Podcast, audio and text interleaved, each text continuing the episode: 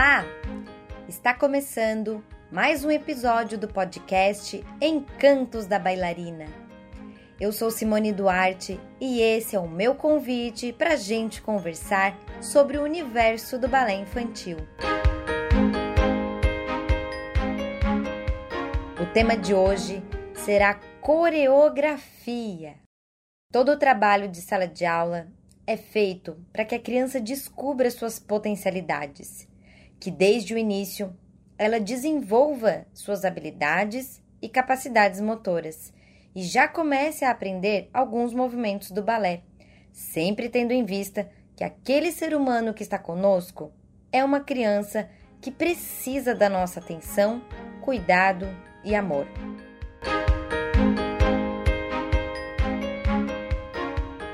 Sendo assim, é desenvolvido em sala de aula questões como lateralidade, equilíbrio, coordenação motora, consciência corporal, noção espacial, postura, entre várias outras habilidades. A quantidade de movimentos que uma criança de 3 a 5 anos aprenderá nas suas aulas não é o mais relevante. O que realmente importa é se ela está aprendendo efetivamente. O que eu quero dizer com isso é que se o professor se propuser a ensinar um plié naquela aula, que crie uma aula lúdica, com uma história divertida, e dentro das várias aventuras da história, a criança vá treinando o plié. Desta forma, ela vai fixar na mente de uma forma mais profunda como deve executar um plié. Sem pressa, ela vai incorporando os movimentos ensinados e, quando chegar o momento de iniciar os ensaios da coreografia, tudo estará muito mais fácil. Mas lembre-se que já falamos sobre as habilidades e capacidades motoras aqui. Elas são a base para fazer qualquer movimento do nosso corpo. Sendo assim, em nossa coreografia, isso também deve estar inserido. Para conseguirmos uma coreografia que as crianças se sintam confiantes e tranquilos para dançarem sozinhas, é uma tarefa que necessita de um conjunto de fatores. Escolher a música ideal para aquela turma, que o figurino converse com a proposta da música, quais movimentos serão feitos e a forma de ensinar essa coreografia são alguns dos vários itens que o professor deve estar atento. Ao estar ciente de tudo que foi trabalhado durante o ano, ficará mais fácil para o professor saber qual é o repertório de movimento dos seus alunos. Assim, ele já terá um ponto de partida. Então, uma aula ele focou no aprendizado do plié, na outra, ele focou no aprendizado do tandi. Na outra, ele decidiu aplicar atividades que trabalhassem desinibição da criança. Na outra, ele decidiu que o ideal era que a criança desenvolvesse a consciência corporal. Na outra, ele queria o desenvolvimento da coordenação motora. E assim por diante, trabalhando o que realmente é importante para a criança. Porque como vai ser feita uma coreografia se a criança não tem a coordenação dos seus movimentos, se ela não tem a sua consciência corporal bem desenvolvida, se ela não consegue se equilibrar, se ela não sabe fazer os movimentos mais básicos. Então, a gente precisa pensar exatamente isso. O que eu quero que a criança desenvolva na minha apresentação, na coreografia que ela vai fazer. O grande problema é quando o professor cobra que o aluno execute vários movimentos sem nem ao menos ter ensinado em algumas aulas. O pior é quando ele tenta fazer com que uma criança de 3 anos execute movimentos que nem são adequados para a faixa etária dela. O professor, tendo ciência dos itens levantados anteriormente, ele estará apto para decidir quais movimentos ele escolherá para colocar na coreografia. Movimentos decididos, o passo seguinte será escolher uma música adequada para a faixa etária da turma. E aí, gente, vamos entrar numa grande polêmica, que é a música. Há professores que não aceitam o uso de músicas cantadas, nem para crianças. Eles defendem a obrigatoriedade da música instrumental para qualquer idade. Eu penso bem diferente. E na prática, já percebi que quando aceitamos abrir a cabeça para o ensino que vise o aprendizado efetivo e o respeito ao tempo de desenvolvimento das crianças, conseguimos um avanço no desempenho delas. Em todas as turmas da rede Sapatilha Dourada, as crianças dançam músicas cantadas. Temos uma técnica desenvolvida para ensinar a coreografia em poucas aulas, de uma forma que a criança assimile e logo já comece a ensaiar sem necessitar da ajuda do professor. Olha que maravilhoso, gente! E lembrem-se que aqui eu estou falando de crianças de 3 a 5 anos, porque acima dessa idade, o processo de ensino e o uso das músicas já vai ser pouco diferente. Se você, professor, dá aula para crianças de 3 a 5 anos, usa música instrumental e elas conseguem ter autonomia para dançar no palco sem a sua ajuda, ótimo! Mas o processo de ensino dentro da sala de aula tem que ser fácil, tem que ser gostoso, a criança tem que curtir. Por quê? Se o custo de aprender uma música instrumental seja ela treinar exaustivamente, aí o preço está sendo caro demais. É importante você rever a sua prática. Quando o professor sobe no palco para dançar junto com as crianças, em algumas vezes, ele não sobe no palco, mas manda uma aluna mais velha.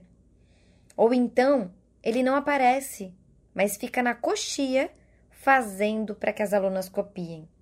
Com essa atitude, ele está assinando um atestado de incompetência diante de todos.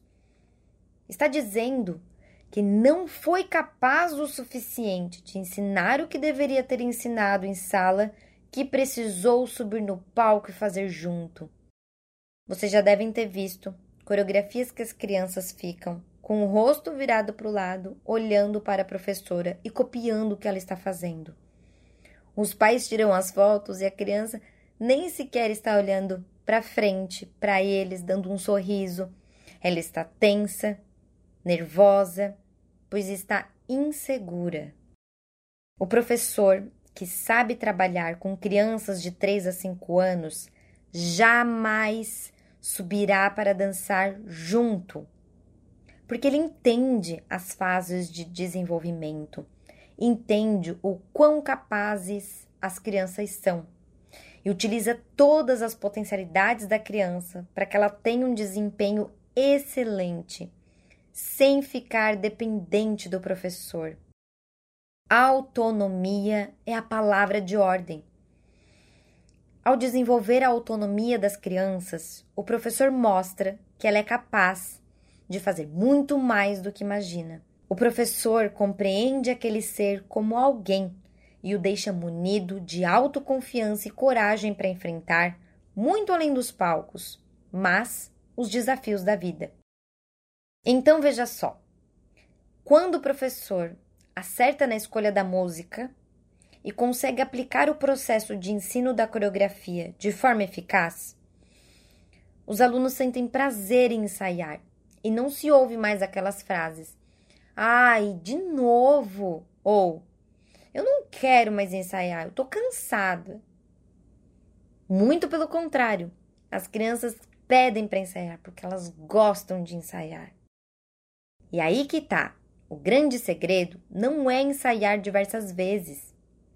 É ensaiar com qualidade, corrigindo o que é necessário nos poucos ensaios que forem feitos, que eles tenham qualidade, que a criança aproveite aquele momento do ensaio para assimilar tudo o que é necessário. E o que, que vocês podem fazer? Vocês podem filmar as crianças dançando no primeiro ensaio, em seguida, mostrar o ensaio para elas e perguntar o que elas acharam. Perguntar se elas conseguem fazer melhor. Perguntar se agora elas conseguem ensaiar sorrindo. Perguntar se naquele momento que teve aquela situação, se elas conseguem fazer diferente. Porque aí vocês estão abrangendo também as crianças que têm o canal visual com predominância. Porque ao se assistirem, elas vão captar melhor as informações e conseguir corrigir o que é necessário. E quando falamos de figurino? Gente, se joga no glitter! Os figurinos de balé infantil devem chamar a atenção.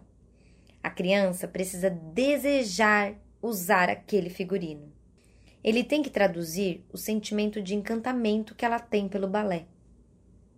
E dessa forma, ao mencionar o figurino, a criança já tem mais uma fonte de motivação e inspiração. Tem que ser algo que ela suspire, que ela não veja a hora de vestir aquele figurino. E não algo sem graça, sem brilho, que pareça para ela uma roupa normal. Tem que ser algo além do normal, algo surreal para ela. Ela vai para o balé esperando ser uma princesa, uma bailarina, uma princesa bailarina. Ela vai para o balé esperando realizar o sonho de encantamento que ela tem. E se o figurino não corresponder a essa expectativa, provavelmente essa criança vai ficar frustrada. Então, por favor, pensem nisso quando forem escolher seus próximos figurinos. A criança está realizando um sonho com vocês. O figurino é o grande momento de finalização de todos os aprendizados do ano. Então, galera, caprichem!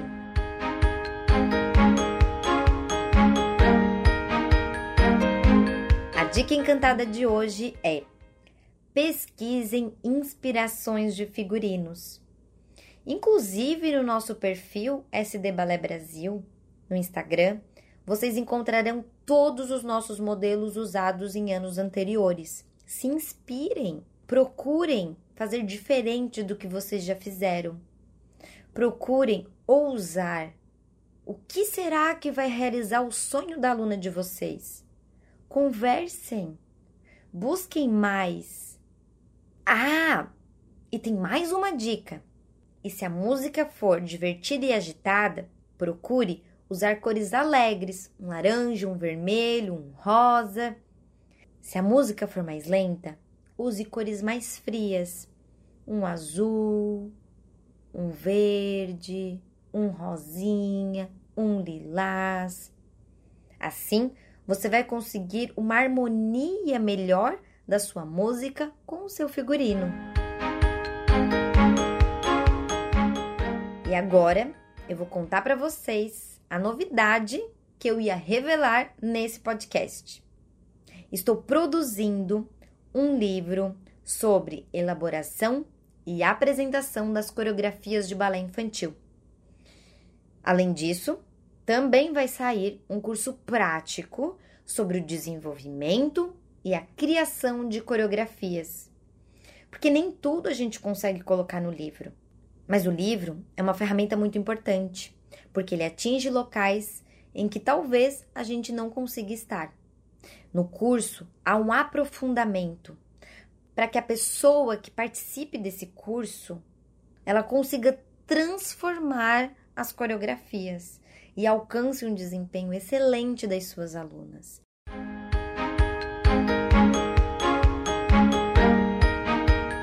Adorei a conversa de hoje. E se você ficou com alguma dúvida, quer sugerir temas, comentar a sua experiência com balé infantil, escreve pra gente lá no contato arroba sdbalé.net e até o próximo episódio. Um beijo, encantadores e encantadoras!